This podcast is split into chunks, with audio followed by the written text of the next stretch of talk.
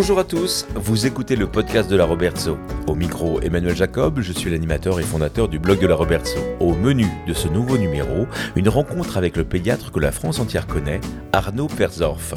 Auteur de livres pédiatriques, de romans, chroniqueur pour la Maison des Maternelles sur France 2, podcasteur, intervenant sur Europe 1, Arnaud Perzorf est certainement le pédiatre le plus connu de France et il exerce à la Robertso. Nous avons réussi à caler un moment avec lui dans son agenda particulièrement chargé, une rencontre que je vous invite à écouter tout de suite. Bonjour, je suis très heureux d'avoir euh, au micro du blog de la Robertso aujourd'hui le docteur Arnaud Ferzorf. Alors les auditeurs, les lecteurs du blog de la Robertso le connaissent bien, euh, puisque ça fait quand même quelques années qu'on vous suit. Et j'ai regardé hein, les premiers articles, ils datent de Mathusalem, quasiment du euh, Jurassique d'Internet chez nous. bonjour, merci d'être d'être avec nous, d'avoir réservé un créneau dans votre vie et de votre emploi du temps chargé. Bonjour Emmanuel, c'est très gentil, merci de me recevoir. Euh, alors, on vous connaît euh, parce que vous avez de nombreuses activités, on vous connaît également parce qu'aujourd'hui vous êtes devenu un personnage médiatique. D'ailleurs, j'ai retrouvé un vieil article que j'avais écrit euh, il y a cinq ans. Arnaud Perzorf va-t-il devenir le nouveau Laurence Pernou et j'ai posé la question autour de moi et on m'a dit c'est qui Laurence Pernou ah, C'est pas mal ça, c'est pas mal. Ça me rappelle la blague avec le, le, gars qui est à côté du pape. C'est ça. C'est qui le gars qui est à côté en blanc à côté du. Vous êtes devenu le pédiatre de référence aujourd'hui en France. Bon, n'exagérons rien. Non, ça, c'est gentil. Je, j'aime mon métier. Je crois que les décennies ont joué. J'ai, euh, j'étais médecin hospitalier, chef de clinique. Euh, j'ai ouvert un cabinet à la Robertso en 89, je me souviens, parce que c'était quelques jours avant qu'une de mes filles ne naisse. Et puis, j'ai travaillé à la clinique Sainte-Anne. Et c'est vrai que c'est un métier passionnant, le métier, le métier de pédiatre. Je, je, pourrais en parler pendant des heures. Et la roue tourne, l'âge tourne. Et j'ai monté pas mal de choses, toujours dans l'optique de la pédiatrie. C'est toujours ce qui m'a accompagné. Tout ce que je fais, c'est pédiatrie et pédagogie. pédiatrie et pédagogie. Parce que quelque part, il y a quelque chose que je regarde beaucoup, et d'ailleurs c'est souvent le reproche qu'on fait aux médecins et peut-être aux pédiatres en particulier, c'est que on n'est pas très nombreux, souvent on n'a pas assez de temps, et en particulier dans ces périodes de pandémie, euh, on a été sous l'eau depuis mars 2020, on vit des périodes extrêmement difficiles où euh, il faut qu'on soit au qu'on soit disponible, qu'on fasse des diagnostics, qu'on ne se trompe pas. Les parents sont très anxieux, et c'est normal avec euh, tout ce qu'a apporté la, Covid. Et je m'aperçois, les vaccins aussi, le rôle des vaccins, la peur des vaccins, et nous on est en première ligne en tant que pédiatre pour les enfants, et tout ça prend du temps. Et je m'aperçois que pendant nos études de médecine, on nous apprend à être performant pour euh, eh ben, faire un diagnostic d'une maladie rare, une, une pyélonéphrite ou un problème neurologique ou autre, mais il faut pas oublier qu'il y a l'humain derrière, il y a l'enfant, et en plus, en pédiatrie, il y a la dimension enfant-parent. Et tout ça, on doit le prendre en compte pour que l'enfant guérisse et pour prendre le temps d'expliquer. Qu'est-ce qui vous a fait sortir de votre cabinet? Internet. C'est fou. En fait, moi, j'étais dans mon cabinet, il y avait le cabinet et l'hôpital. Bon à l'époque, c'était des gardes, on était d'astreinte, il n'y avait pas encore les téléphones portables, on avait des Eurosignal, ensuite on a eu des bip bip, ensuite on a eu les premiers téléphones portables euh, GSM qui étaient un peu gros, et puis petit à petit ça s'est démocratisé, et ça nous a beaucoup rendu service. Et puis un jour, euh, moi à l'hôpital je travaillais avec l'intranet, parce qu'on avait l'habitude de travailler en intranet, et un jour l'internet s'est développé. C'est extraordinaire parce que moi j'ai connu avant et j'ai connu après. Et Internet, je me souviens qu'un jour, j'avais un papa devant moi, en fin de consultation, il était ingénieur en, informatique, je crois, ou en télécom, je ne sais plus. Et je me revois lui poser la question en fin de consultation, mais dites-moi, Internet, là dont on parle beaucoup, euh, euh, pour nous les médecins, ça, peut apporter quelque chose? Est-ce que vous conseillez d'ouvrir un, un, site, un truc? Et là, il m'a convaincu. Il m'a dit, ben oui, au lieu d'imprimer, par exemple, toutes les données que vous faites en fin de consultation pour l'intolérance aux protéines du lait de vache, sur euh, comment faire la diversification alimentaire, etc., etc., vous imprimez, vous donnez des documents, ben, ils seront en ligne.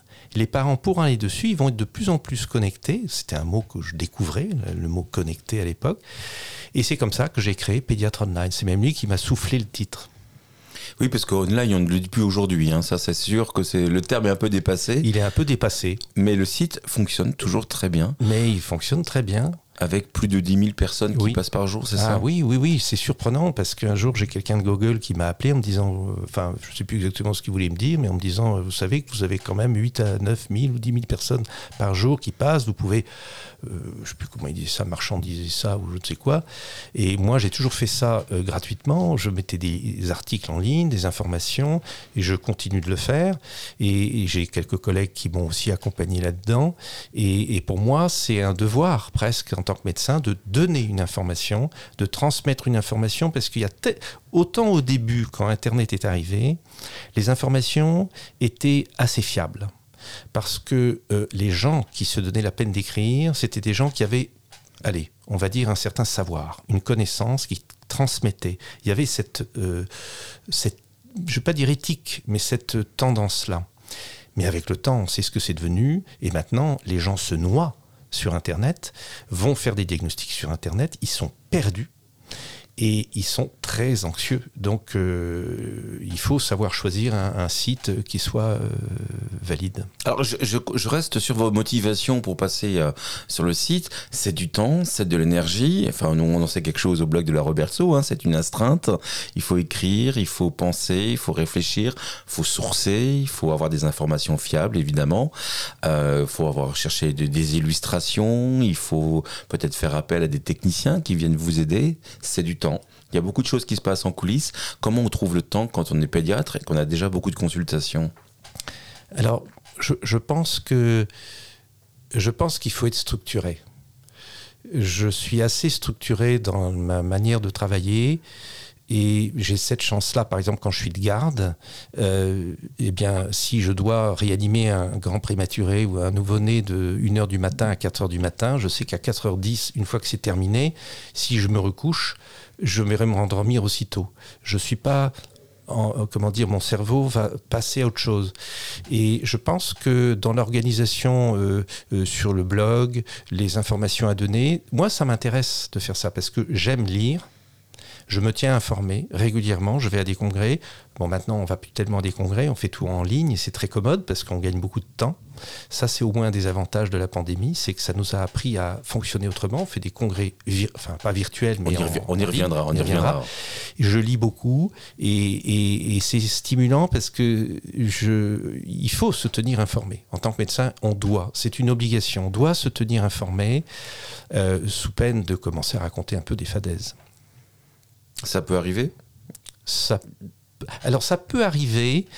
Euh, ça m'est arrivé une fois. Un jour, c'était à la télévision. C'était au tout début. Et on m'a posé une question sur un syndrome que je ne connaissais pas. Et je croyais le connaître. Et j'ai fait la bêtise de vouloir donner un début de réponse. Et j'étais un peu à côté de la plaque. Et ça m'a servi de leçon parce que il faut rester humble, surtout nous médecins. Et d'ailleurs, j'ai toujours été comme ça. Quand je ne peux pas donner une réponse à des parents, je leur dis, je ne peux pas vous répondre. Nous allons faire tel et tel type de bilan, nous, allons avancer dans le diagnostic, mais je ne peux pas vous répondre aujourd'hui. Donnons-nous le temps ou aller voir un tel ou un tel, lui, c'est sa spécialité. Il ne faut pas chercher à vouloir tout maîtriser et faire croire qu'on sait tout sur tout. Ça, c'est la pire des choses. Alors, c'est quand même très étonnant parce que d'habitude, les médecins, on est sur une consultation euh, sur des choses très privées. Euh, on ne va pas on ne sort pas généralement sur la place publique. Hein. On va pas dire euh, des choses sur la place publique. On est plutôt réservé. On fait attention à ce qu'on dit. On va cadrer ce qu'on dit. Vous, vous y allez. Alors, j'y vais, non, n'exagérons rien, parce que tout ce que je dis, c'est très contrôlé. Enfin, je, fais très attention à ce que je dis. Je ne dis pas une virgule qui ne soit pas validée par nos sociétés savantes pédiatriques. Je fais très, très, très attention à ça. En particulier depuis que je suis chroniqueur là sur France 2, avant c'était France 4 et France 5. Euh, il faut être d'une extrême prudence parce que beaucoup de gens vous écoutent et je vois, moi, tous les vendredis matins, il y a quand même un demi-million de gens qui écoutent, qui regardent l'émission. C'est pas rien. Et ça réagit tout de suite sur les réseaux sociaux. Donc il faut être extrêmement vigilant rigoureux. Ça demande de lire. Alors, comme je suis souvent dans le train, je, lis beaucoup de revues, euh, j'échange avec des confrères, euh, tout cela euh, est extrêmement important. Alors, vous avez commencé par euh, créer euh, Pédiatre Online, et ensuite, c'est juste avant, vous êtes déjà mis à l'écriture. Vous aviez déjà l'envie d'écrire, d'écrire oui. et c'était un roman. Mais en fait, oui, le, pédiatre online, d'écrire des articles, ça s'est fait naturellement parce que j'aimais écrire. Et c'est vrai que j'ai commencé à écrire des petits romans des, quand j'avais 20, 24, 25 ans, je me souviens assez exactement. La première fois, c'était dans un avion. Et, et puis j'avais envie d'écrire des petites scénettes, des bon voilà, ça s'est fait comme ça, puis ça traînait dans les tiroirs. Et puis avec le temps, j'ai commencé à écrire un premier roman qui s'appelait, je crois, Le Cachot du Roi. J'étais passionné par l'histoire française. Bon, un truc. J'ai écrit les mémoires d'Henriette d'Angleterre. Je vous le conseille si vous avez des insomnies, rien de tel. Vous lisez un tiers de page, vous vous endormez aussitôt. Euh, bon, et bref, et j'ai écrit quelques romans comme ça, La momie du TGV. Et puis petit à petit, euh, j'ai écrit une dizaine de romans. Et c'est comme ça d'ailleurs qu'un jour, j'ai été approché par euh, les éditions Hachette qui sont venus vous voir en disant vous savez écrire Ben voilà, c'est un peu ça. Et c'était il y a 8 euh, ou 9 ans, je ne sais plus très bien. Mais aussi naturellement qu'un coup de fil. Oui, c'est ça. C'est en fait euh, une éditrice euh, chez Hachette qui m'a approché en disant voilà, nous aimerions publier un livre de pédiatrie pour la première année sur les nouveau-nés et tout ça. On a vu que vous écriviez. Euh, on a vu que vous aviez un, blog pédiatre online et tout ça. On a entendu un peu parler de vous. L'une ou l'autre personne nous ont parlé de vous. Est-ce qu'on peut se rencontrer? C'est comme ça que ça s'est fait. Et c'est comme ça que j'ai écrit pour Hachette euh, avec euh, ma, mon éditrice qui est Caroline Terral, avec qui je travaille toujours, mais maintenant c'est chez Atier. C'est le même groupe, c'est toujours le groupe Hachette. Et c'est comme ça que j'ai écrit mon premier livre, Bébé, premier mode d'emploi, qui est ce qu'ils appellent eux un long seller. C'est-à-dire que j'ai déjà la deuxième édition. Je vais bientôt écrire la troisième édition. C'est un livre qui, qui, qui, est renouvelé, qui, se renouvelle, qui est mis à jour. Qui, est mis à jour. Oui. Donc un best-seller. Ah, euh, disons, il, tourne bien, voilà. On n'a pas les chiffres. Oh, on va être modeste sur les chiffres, c'est ça? Oui, il se vend bien. Euh, je crois qu'à ce jour, ça a dû être dans les 50 ou 60 000 exemplaires, quelque chose comme ça. Ce qui est un best-seller. C'est un best-seller. Euh, vous consultez toujours Je consulte toujours. Alors, vous avez une semaine très organisée. Vous me l'avez dit l'autre jour, c'est quasi militaire. Mais, euh, alors, déjà, je suis content parce que j'ai arrêté de faire des gardes à Sainte-Anne comme pédiatre et animateur. Ça va faire deux ans. Là, euh, des gardes, c'est très prenant parce que c'est 24 heures sur place on en fait 3 à 4 par mois, c'est énorme. Et puis c'est épuisant, il faut récupérer le lendemain et tout ça. Alors j'ai beaucoup de chance parce que j'ai une associée maintenant à mon cabinet et qui a repris mes gardes, qui nous travaillons ensemble au cabinet, et du coup j'ai pu m'alléger un peu. Et c'est vrai que maintenant, comme je suis à Paris tous les vendredis pour le tournage, donc je dois y aller le jeudi déjà parce que ça démarre tôt le matin, eh bien je consulte les lundis, mardis, mercredis et le reste, et puis je, voilà, chaque semaine. Et puis sinon, je fais beaucoup de téléconsultations. Ça, c'est pratique, les téléconsultations. On n'a pas besoin d'être forcément au cabinet. Ça dépanne beaucoup de parents. Oui, vous avez été aussi un, des, euh, innovateurs, un des pionniers de, la téléconsultation.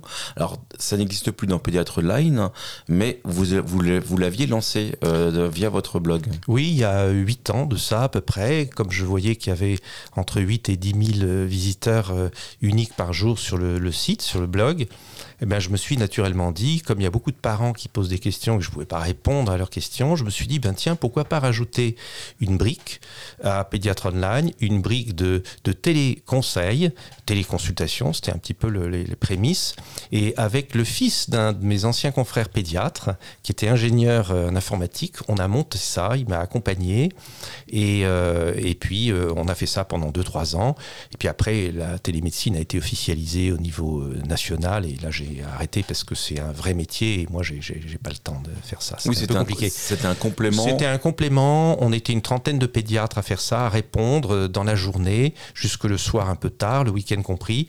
Ça, ça, plaisait bien. Il y avait beaucoup de parents habitant à l'étranger, quand même 3 millions de parents de Français qui habitent à l'étranger et qui faisaient appel à nous. C'était plutôt sympa.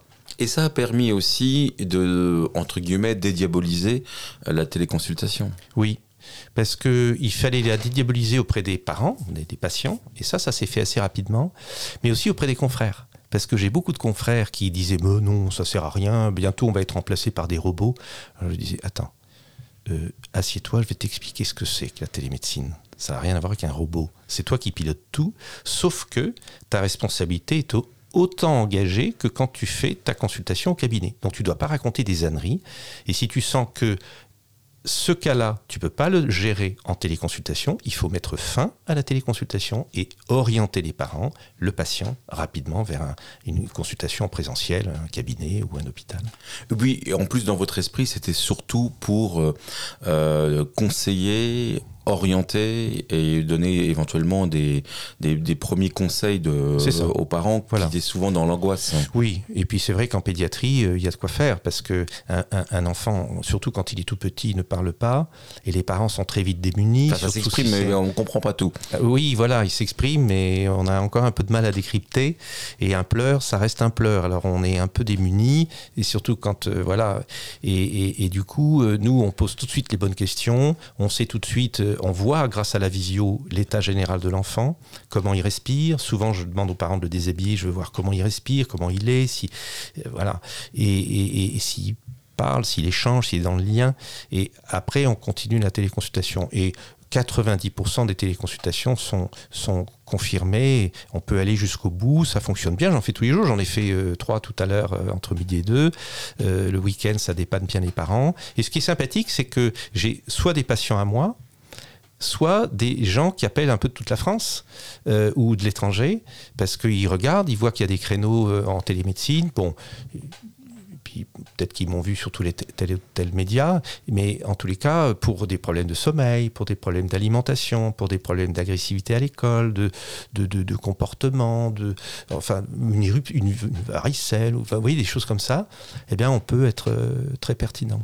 Pourquoi il n'y a pas d'autres, euh, plus de, médecins, enfin de, pédiatres euh, dans les médias euh, J'ai pas l'impression qu'on ait... Pourtant, il y en a quand même pas mal en France, non? Oh, si, si, si, il y a eu... si, il y en a quand même un certain nombre, mais moi j'ai envie de dire, ça s'est fait naturellement. Ça s'est vraiment fait naturellement parce que le... D'abord, il y a eu les éditions Hachette, j'ai écrit des livres. Ensuite, Atier, j'ai écrit des livres chez Atier, donc, et je continue d'en écrire. Et puis un jour, il y a eu un autre coup de fil. Et il se trouve que euh, quand j'ai lancé le blog de, télémédecine sur Pédiatre Online, euh, on avait un partenariat avec un groupe de presse qui s'appelle euh, Magique Maman, qui appartient au groupe Marie-Claire à Paris. Et eux m'ont contacté en me disant est-ce que vous n'avez pas envie de nous aider à écrire des articles, faire des vidéos pour nous qu'on diffuserait sur notre blog, sur notre qui s'appelle Magique Maman? Et en échange, on parlera de, vos, de votre télémédecine et tout ça. C'est ce qu'on appelle un, échange, de, bons, procédés. Voilà. Et ma foi, je me suis dit, bah oui, pourquoi pas. Donc j'allais un peu à Paris, je tournais, j'ai fait des démonstrations. Ce pas des expériences qui vous font peur, ça? Non, non, parce que c'est mon métier. Et puis, et puis j'ai montré, par exemple, comment faire quand un enfant avale de travers et qu'il a un corps étranger dans la gorge, bah, comment les premiers gestes de secours, euh, comment, enfin, plein de choses, de, dans tous les domaines comme c'est de la visio, c'est vraiment intéressant. Et puis il se trouve que Magique Maman est euh, en partenariat avec une émission euh, à la télévision qui s'appelle La Maison des Maternelles. Et quelques mois après, j'ai eu un autre coup de fil, la rédactrice en chef de la Maison des Maternelles qui m'a appelé en me disant écoutez, on voit un peu tout ce que vous faites. Est-ce qu'on aimerait bien vous avoir comme expert pour telle émission, pour parler de tel sujet?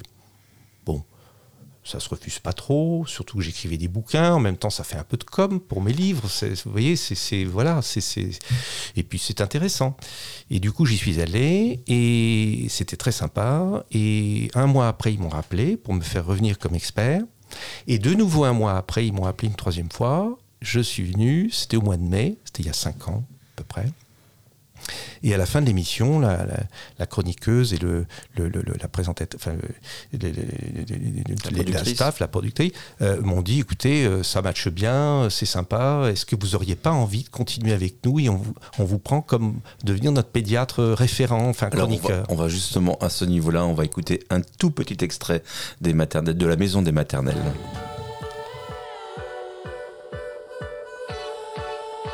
Grands-parents sont pas comme ça, vous disiez? Ah, Tous les grands-parents sont pas comme ça. Et je crois que c'est un sujet, mais alors d'une complexité extrême.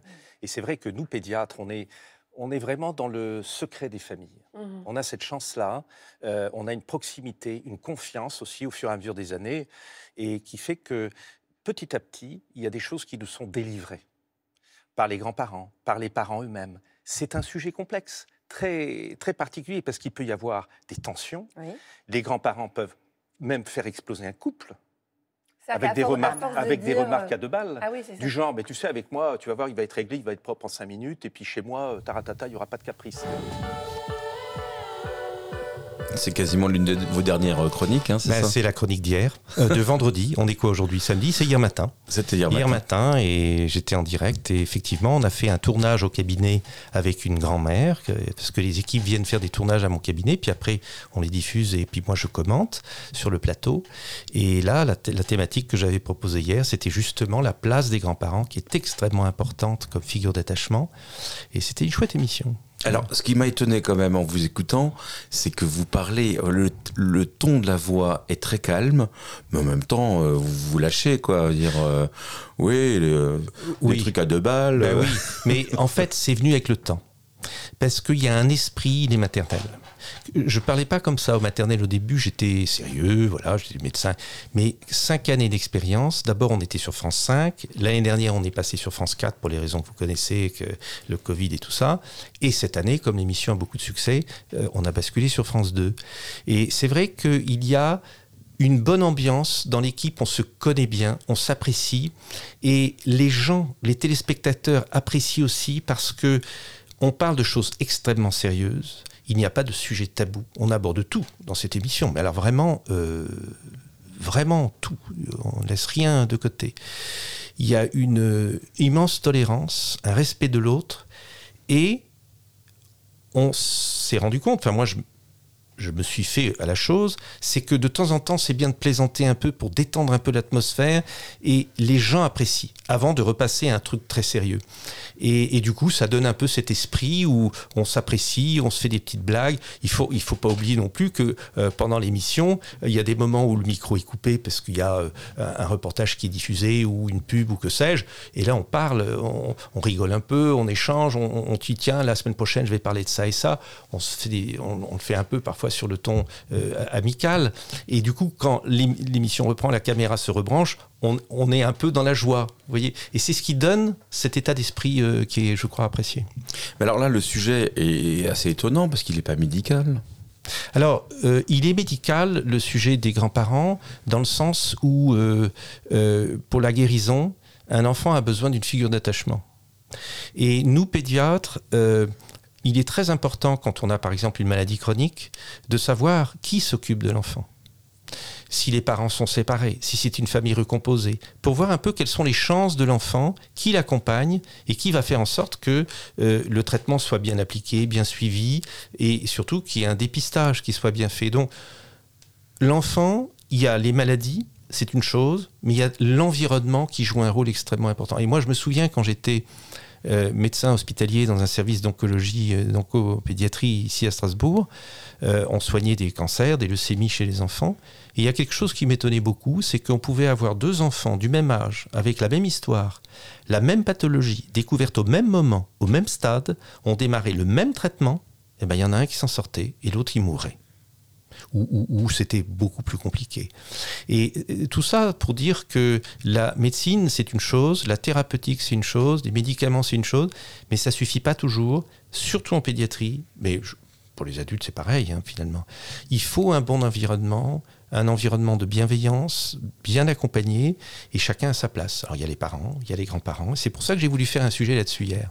Donc maintenant, quand vous vous baladez dans la ville, quand vous faites des courses, quand vous allez euh, voir un spectacle, euh, on vous interroge en permanence. Vous êtes en consultation permanente non, non, parce que c'est quand même une émission euh, un peu comment Non, si de temps en temps dans le train, il y a une jeune maman avec son enfant qui me regarde, et qui vient vers moi, qui me dit "Ah, mais vous n'êtes pas le pédiatre des maternelles, tout ça." Ça fait plaisir. Oui, ça arrive, mais ça, reste non, non, ça, reste, Vous n'êtes pas raisonnable. Et comment comment ça se passe avec vos, collègues? Est-ce qu'il n'y a pas une pointe de jalousie ou au contraire ça se passe très bien? Vous êtes dans le dialogue Alors il y a des confrères avec lesquels je suis complètement dans le dialogue. Euh, il n'y a aucun problème. Vous savez, c'est comme dans tous les métiers. Dès qu'on commence un peu à être exposé ou qu'on s'expose et en particulier dans les médias, ben c'est inévitable. Il y a forcément tel et tel confrère. C'est pas que liées à la médecine, qui euh, peut-être euh, euh, supportent pas ou se disent pourquoi lui, pourquoi pas moi, ou, j'en sais rien. Mais j'avoue que c'est pas quelque chose qui m'habite, je n'y pense pas. J'ai toujours été dans le faire. J'ai toujours, euh, depuis que je suis jeune médecin, euh, euh, j'ai toujours aimé avoir des initiatives. J'étais président des internes au niveau national quand j'étais interne. J'étais président des chefs de clinique ensuite. J'étais président des pédiatres du Barin, président des pédiatres réanimateurs euh, à la clinique Sainte-Anne. J'ai toujours aimé apporter ma petite touche. Et au fond, avec les confrères, j'ai jamais eu de problème. C'est voilà, mais peut-être qu'effectivement, il y en a l'un ou l'autre qui doivent, à qui je dois taper un peu sur les nerfs. Ça, Est-ce que vous emportez la Robertso avec vous euh, Est-ce que vous, vous parlez de ce magnifique quartier euh, euh, à la nation française? Alors c'est un peu difficile parce que on est très timé. Alors c'est le problème de France 2, c'est que on a vraiment, c'est à la au quart de seconde ou à la demi minute ça compte. J'ai une oreillette euh, avec moi et quand je commence à parler, j'ai la production qui en permanence. euh, à la production, il y a un monde fou. C'est incroyable. À France 2, le, nombre de gens. Nous, on est trois ou quatre sur le plateau, mais vous avez 50 personnes derrière qui travaillent. C'est- C'est c'est fou. Moi, j'ai découvert tout ça. Et euh, parmi les gens de la production, il y en a un ou deux qui, en permanence, ont les yeux rivés sur les réseaux sociaux. Pourquoi? Parce que comme on est en direct, il faut tout de suite voir comment les gens réagissent sur les réseaux. Et parfois, il arrive que je suis en train de parler, je ne sais pas moi, d'une telle, pathologie ou, ou je ne sais pas, de l'eczéma. J'avais fait un truc sur l'eczéma. Et tout d'un coup, euh, ça flambe sur les réseaux. Peut-être qu'il y a une chose que j'ai dite qui intéresse plus les gens. Et du coup, il y a la production qui me dit, alors que je suis en train de parler et que je ne dois pas m'interrompre, la prod qui me dit, très court, hein, Arnaud, ça réagit sur les réseaux, 30 secondes ou une minute de plus. Tu veux? Et là, je fais un petit signe, euh, entendu, pour dire oui, je prends. Ça veut dire que je prends cette minute en plus qu'on va me rajouter, parce que je sens qu'il faut que je sois, euh, j'aille plus loin dans certaines précisions pour que les gens comprennent bien, parce qu'il y a une demande. Donc on est vraiment dans le direct du direct. C'est assez fou. Et c'est quand même assez dingue parce que vous êtes en train de parler de l'eczéma, par exemple. Vous n'avez pas terminé ce que vous êtes en train de dire. Et là, on vous dit, on vous rajoute une minute. Une minute en direct sur du France cerveau. 2, c'est énorme. Il faut avoir de C'est cerveau. C'est énorme. Il faut avoir un peu de cerveau. Et du coup, pendant que vous parlez, vous devez, dans votre tête, vous dire de quoi j'ai déjà parlé, qu'est-ce que je vais rajouter? Et c'est un exercice, euh, on s'y fait, on s'habitue. C'est- C'est c'est intéressant, c'est stimulant. Donc moi, mon défi, c'est dans une prochaine chronique, c'est de citer le mot Robertso dans votre, dans votre chronique. eh ben pourquoi pas? Eh ben je vais le faire. Allez, je vais le faire. Je vais le citer. Au, au moins, Voilà. au moins qu'on puisse Voilà. vous rattacher Oui, à oui, ce oui, magnifique, magnifique quartier. Ah. D'ailleurs, vous aimez tellement la Robertso que vous avez fait un roman euh, qui se passait à la clinique Sainte-Anne. Oui, La femme sans ombre.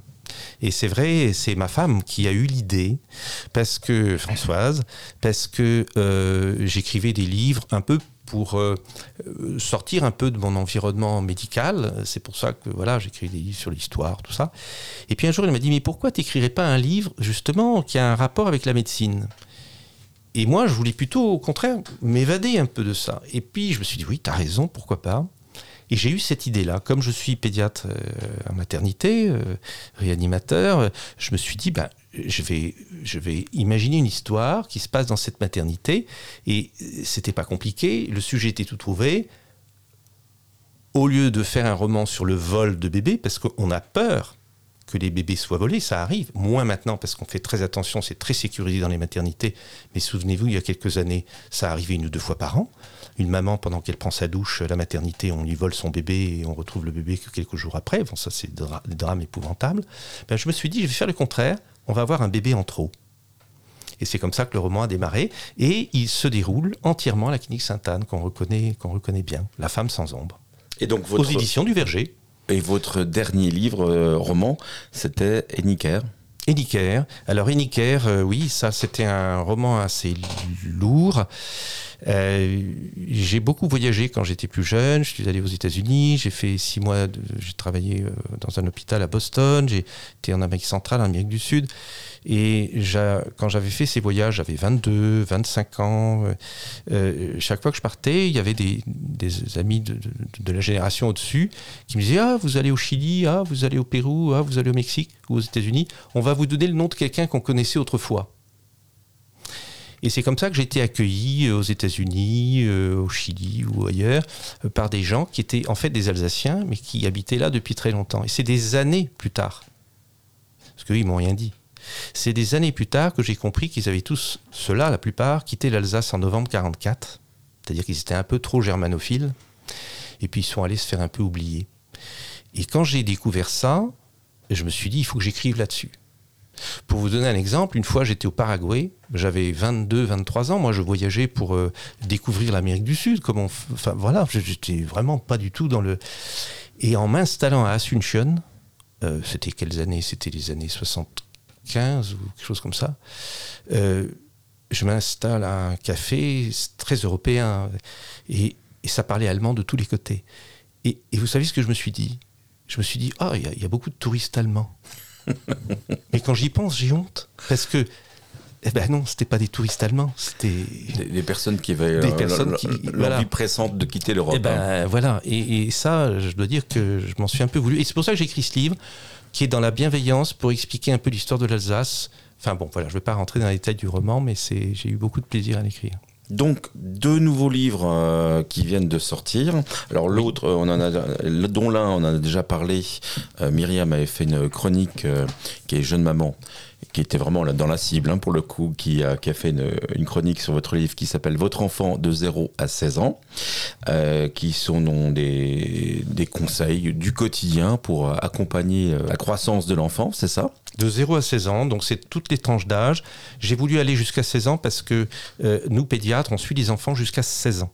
Alors ils peuvent venir encore chez nous après, bien entendu, à ce moment-là on les déclare en médecin traitant, mais il y a beaucoup à dire, en particulier l'adolescence et la puberté, etc. Donc c'est un, gros bouquin que j'ai eu beaucoup de plaisir à écrire. Comment vous faites pour écrire ça? Comment, Dans quelle mécanique vous, vous êtes?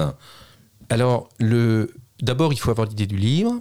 Donc c'est là que la complémentarité est importante avec la maison d'édition, avec mon éditrice, euh, que, j'ai cité tout à l'heure, et on, on, matche bien. Ensuite, le plus dur, c'est pas tellement de l'écrire, c'est de préparer le sommaire. C'est-à-dire dès l'instant où je sais que je vais écrire un livre de 0 à 16 ans, quels sont les sujets que je veux aborder pour ne pas non plus noyer les parents, ni l'adolescent, les sujets vraiment importants, parce qu'il ne faut pas non plus faire une, encyclopédie, ça n'a aucun sens d'écrire une encyclopédie, vous avez trop de choses, les gens se noient. Ce qui compte, c'est d'être pragmatique et vraiment, c'est tout l'intérêt, comme je suis en exercice, ben je sais très bien quelles sont les questions que se posent principalement les parents, et en particulier les questions d'actualité. Donc la Covid, les perturbateurs endocriniens, l'effet des écrans, euh, la diversification alimentaire, la DME, tout ça. Et, et du coup, ce qui me prend du temps, c'est de préparer le sommaire. Et une fois que j'ai préparé le sommaire, je sais que pour tel et tel type de sujet, je vais faire tant et tant de signes. Et après, je me mets à l'écriture. Et en général, il me faut un an, 12 à 13 mois pour écrire le bouquin. Est-ce que des personnes vous aident? Est-ce que vous, aidez, vous, vous faites appel à des confrères? Est-ce qu'il y a des est-ce qu'il y a des plumes qui viennent vous aider? Non, non, non. Je, tout, tout, tout, tout, ce qui est dans tout le contenu, c'est moi. Alors après, euh, le rôle de la maison d'édition, c'est aussi de corriger derrière, de voir si j'ai pas fait des fautes de syntaxe, de voir si je fais pas des répétitions. Et, là, c'est là qu'on s'aperçoit que c'est très important cette euh, complémentarité entre l'écrivain, entre l'auteur et, la maison d'édition, parce qu'il faut du tact pour la personne qui va relire mon livre, pour me dire, euh, docteur, page 37, vous dites telle chose, mais page 142, j'ai l'impression que vous vous abordez aussi la chose de la même façon. Euh, est-ce que vous voulez qu'on garde plutôt euh, au début ou à la fin? Bon, De l'air de dire, euh, vous êtes répété, hein, revoyez votre copie. Et donc il faut du tact. Et, ça, ça fonctionne. Bon, ça fonctionne très bien et ça permet de donner un livre qui est voilà. Qui est... Et c'est eux aussi qui se chargent de l'illustration, de la mise en page, voilà. etc. Alors moi, je propose des illustrations. Je dis voilà pour tel chapitre, pour telle fiche, ce serait bien de mettre tel type d'illustration.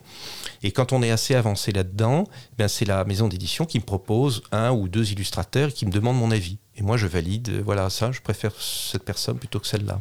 Alors, vous êtes venu aujourd'hui avec un tout nouveau bouquin que je n'avais pas vu, que je n'avais pas repéré.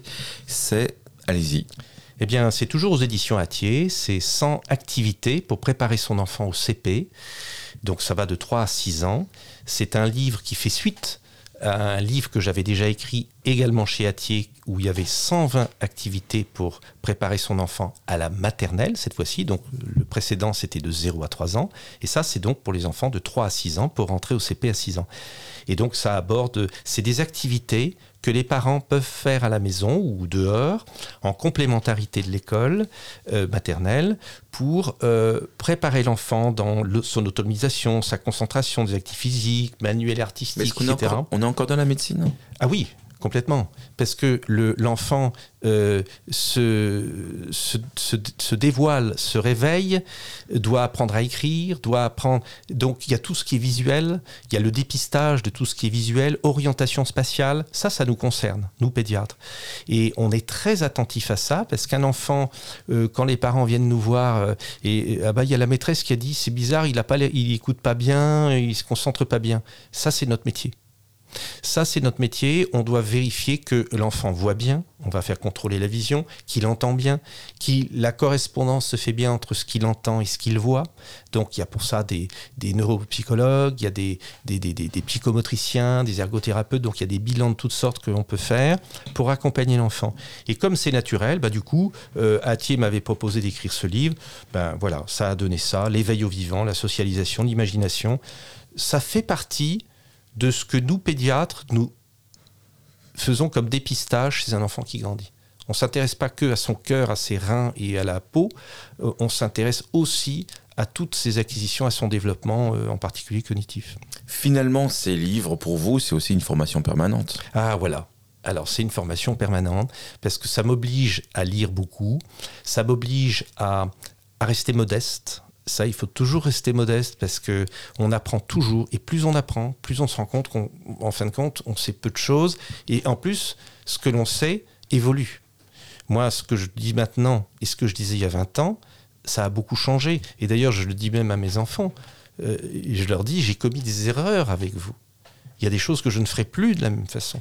Euh, ton assiette, euh, il faut que tu manges de tout, blablabla, enfin des, des, trucs à la con comme ça.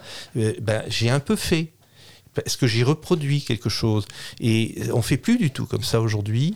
Et je dois dire que de lire, d'écrire aussi, ça oblige à cette, à cette écoute, cette bienveillance, donner confiance à l'enfant, donner confiance à l'enfant, ne pas le gronder, et si quelque chose ne va pas, prendre son temps, se mettre à sa hauteur et, et lui dire, bon, dis-moi ce qui ne va pas.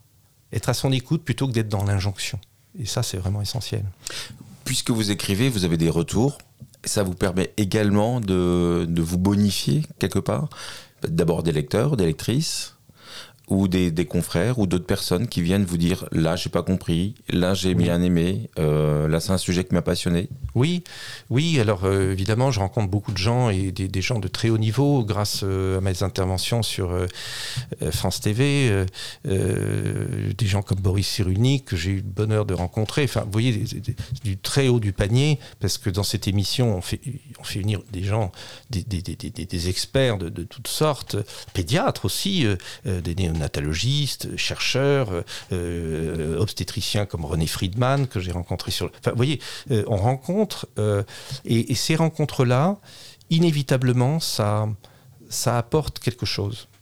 vous vous dites, mince, lui, je le connais, il sur tous les écrans. Eh ben, c'est pas la même chose. Quand vous rencontrez cette personne, il y a cette espèce d'humilité, ces gens qui ont du talent et qui viennent pour transmettre une petite part de leur talent, de ce qu'ils savent, et vous, vous avez la chance d'être là. À ce moment-là, ben, c'est pas mal. C'est pas mal. Alors, vous vous lancez aussi, vous êtes lancé récemment dans le podcast.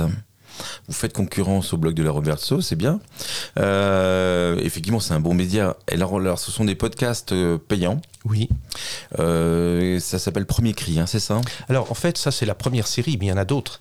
Il y a DME, il y a Développement de l'enfant, il y a en fait, euh, comme j'écris des livres, je passe à la télévision et tout ça, et qu'il y a beaucoup de demandes euh, en podcast, c'est vrai que ça a beaucoup de succès. Moi-même, je suis intervenu dans un certain nombre de podcasts euh, à Paris ou ailleurs, et, c'est vrai que c'est un média qui est nouveau et qui, je trouve, a cet avantage, c'est que on prend le temps d'écouter, on n'est pas pollué par la vue on, met son casque, on est où on veut, on marche, on fait du vélo, on est dans le train, dans le métro, ce qu'on veut, et on écoute. Et on peut arrêter à un moment donné et reprendre plus loin. Rappelons que malheureusement, euh, écouter euh, de la musique ou avoir un casque sur les oreilles à vélo est interdit. Oui, bon, alors j'enlève le mot vélo. Un casque à conduction osseuse est autorisé. conduction osseuse. Bon. Et euh, en tout cas, c'est un, moi je trouve que c'est chouette parce que du coup, on est vraiment concentré sur ce qu'on entend. Alors que quand on a à la fois le son et l'image, comme par exemple la télévision, je trouve que euh, la compréhension et au fond euh, l'écoute n'est pas la même.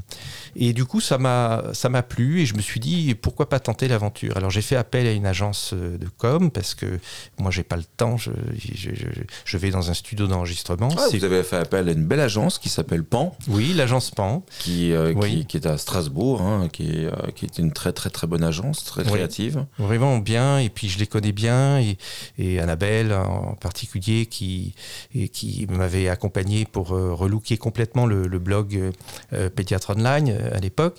Et, et- et du coup, je suis en confiance et j'ai enregistré un certain nombre de podcasts qui sont mis en ligne régulièrement qui sont payants. Je peux pas faire autrement parce que ça me prend énormément de temps et puis ça me coûte de l'argent de les enregistrer, de les mettre en ligne. De, de, je suis obligé de passer par une, une agence pour ça.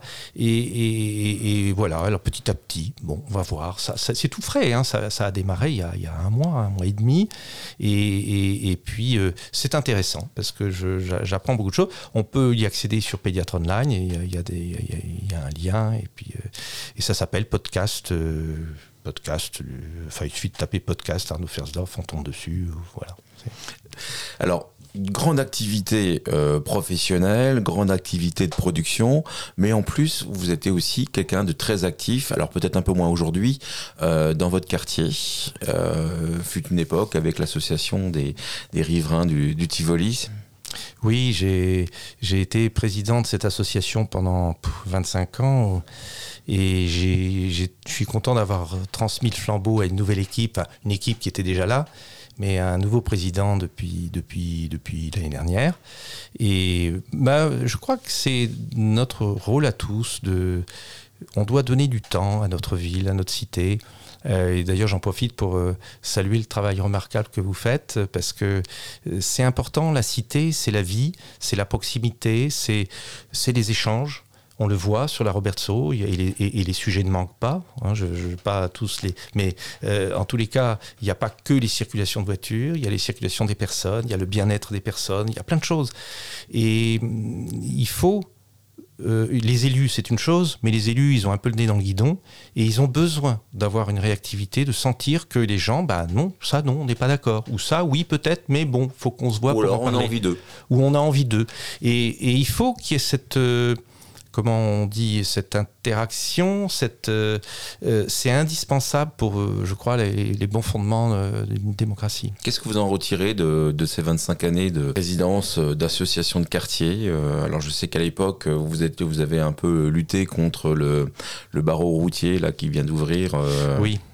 Oui, euh, c'est vrai que hein. le, la, la- la- la ville qui se construit, euh, c'est compliqué parce que la bétonisation, entre guillemets, elle nous entoure de partout, elle est irrémédiable presque, et on a un rôle à jouer pour garder du vert. Moi, je vois, euh, j'habite euh, pas loin du lycée Kléber, euh, on avait des espaces verts, des espaces de sport derrière le lycée Kléber, le SUC et tout ça, derrière le Hilton, vous voyez, tout, ça a disparu ça a été entièrement construit. Il y a le parc expo qui est en train de se construire. Alors c'est bien d'avoir un parc expo, mais nous, à l'époque, nous avions fait un recours et on a bien fait parce que la copie a été revue et le, pro- le projet qui était retenu au départ devait être deux fois plus grand que celui qu'ils sont en train de construire maintenant. Et à l'époque, on avait argumenté en disant d'une part 180 millions pour un parc expo pour une ville comme Strasbourg, c'est quand même pas, pas rien. Et deux, on trouvait ça démesuré, surtout avec les, comment dire, les technologies qui évoluent. Et l'avenir nous a donné raison, puisque c'est un deuxième projet, le projet du japonais, qui a été retenu, qui est en train de se construire. Mais même celui-là, avec la pandémie et les changements d'habitude où on se déplace moins, pour des raisons d'écologie, pour des raisons de pratique, tout ce qu'on voudra, eh bien, euh, je, pense que même celui-là va être trop grand. Et parce que les habitudes changent. Donc, euh, j'ai appris beaucoup de choses. J'ai appris beaucoup de choses. Au final, est-ce que vous avez des loisirs? Ah oui, ben oui, j'aime marcher. euh, Avec Françoise, on marche. euh, euh, M'occuper de mes petits-enfants parce que maintenant, on a des petits-enfants. Euh, j'aime beaucoup lire. Et puis, comme je disais tout à l'heure, faut pas croire que je... Parce qu'il y a des gens qui me disent, mais tu dois dormir trois heures par nuit. Non, je suis juste organisé. Et puis, simplement, je sais que de telle heure à telle heure, je vais faire telle telle chose. Il faut, il faut s'y astreindre. Si je prends du retard dans un peu mon programme, parce que j'ai un peu un programme, je sais que le lundi ou voilà tel jour je vais prendre tant d'heures, deux heures d'écriture, ou eh bien si je prends du retard, alors après ça s'accumule. Mais non, c'est ça va. Non, non, les loisirs, ça, ça ne manque pas. Encore des projets Parce que je ne sais pas quel pourrait être le prochain euh, projet euh, euh, de téléconsultation, peut-être vers Mars, quand il y aura une colonisation, peut-être qu'on aura besoin de pédiatres pour Mars. Ah non, oui, c'est bah, why not, non, mais je, je, je- La NASA ne vous a pas encore appelé. Je vais non, la NASA m'a pas appelé. Mais non, mais je vais lever un peu le pied. Il faut profiter de la vie. Et puis euh, j'ai quelques bouquins encore en commande, donc euh, dont, voilà, euh, ça, ça, ça fait plaisir parce que c'est des choses que je peux faire à côté, euh, n'importe où. Mais je crois que ce qui est important, c'est de trouver un équilibre entre ce qu'on fait et puis euh, et puis sa vie privée. Il faut savoir aussi la protéger, celle-là, c'est important. Bon, alors pour finir, moi j'ai une question. Est-ce que les dents, la pousse des dents fait vraiment mal? Ah oui, au, au bébé ah oui. Parce qu'il y a deux écoles, ça fait pas mal, ça non, fait non. mal. Ah, alors, il y a des enfants chez lesquels ça se passe très bien. Et c'est vrai que les premières poussées dentaires chez un nourrisson, c'est en général vers l'âge de 6 semaines, les dents commencent un peu à se mettre en route dans la gencive. Et en fait, ça provoque une inflammation de la gencive. C'est pour ça qu'ils ont les joues rouges, souvent. Et ça les gêne parce que c'est la première fois qu'ils ont mal. C'est la première fois, ils connaissaient pas la douleur avant. Et donc, pour eux, c'est nouveau. Et donc, ils pleurent, ils sont agités, ils mangent moins, ils têtent moins. Et le temps qu'ils découvrent ça, à ce moment-là, après, avec les dents suivantes qui sortiront plus tard, hein, parce que les poussées dentaires, c'est pas la même chose que la sortie des dents. Les poussées dentaires, c'est vers 6 semaines, ça démarre là, mais les premières dents, elles sortent vers 8 ou 9 mois. Eh bien, après, quand ce seront les dents suivantes, ça les gêne moins parce qu'ils se sont habitués. Voilà. Mais c'est vrai, ça peut faire assez mal. Bon, en tout cas, merci. J'étais ravi de vous avoir euh, au micro du blog de la Roberto, de pouvoir échanger. On suit vos aventures, mais c'est vrai qu'on a du mal à vous suivre hein, parce que vous êtes un, un sportif de haut niveau, un pédiatre sportif de haut niveau à la Roberto. Euh, et on vous souhaite bonne chance pour la suite des aventures. Et puis, on vous retrouve sur vos nombreux supports. Les liens seront euh, dans la description du podcast et sur le blog de la Roberto. En tout cas, merci beaucoup. Ben, merci à vous de m'avoir accueilli et longue vie et belle vie au blog de la Roberto. Merci beaucoup. Un grand merci à Arnaud Perzorf d'avoir consacré du temps pour ce numéro du podcast de la Roberto.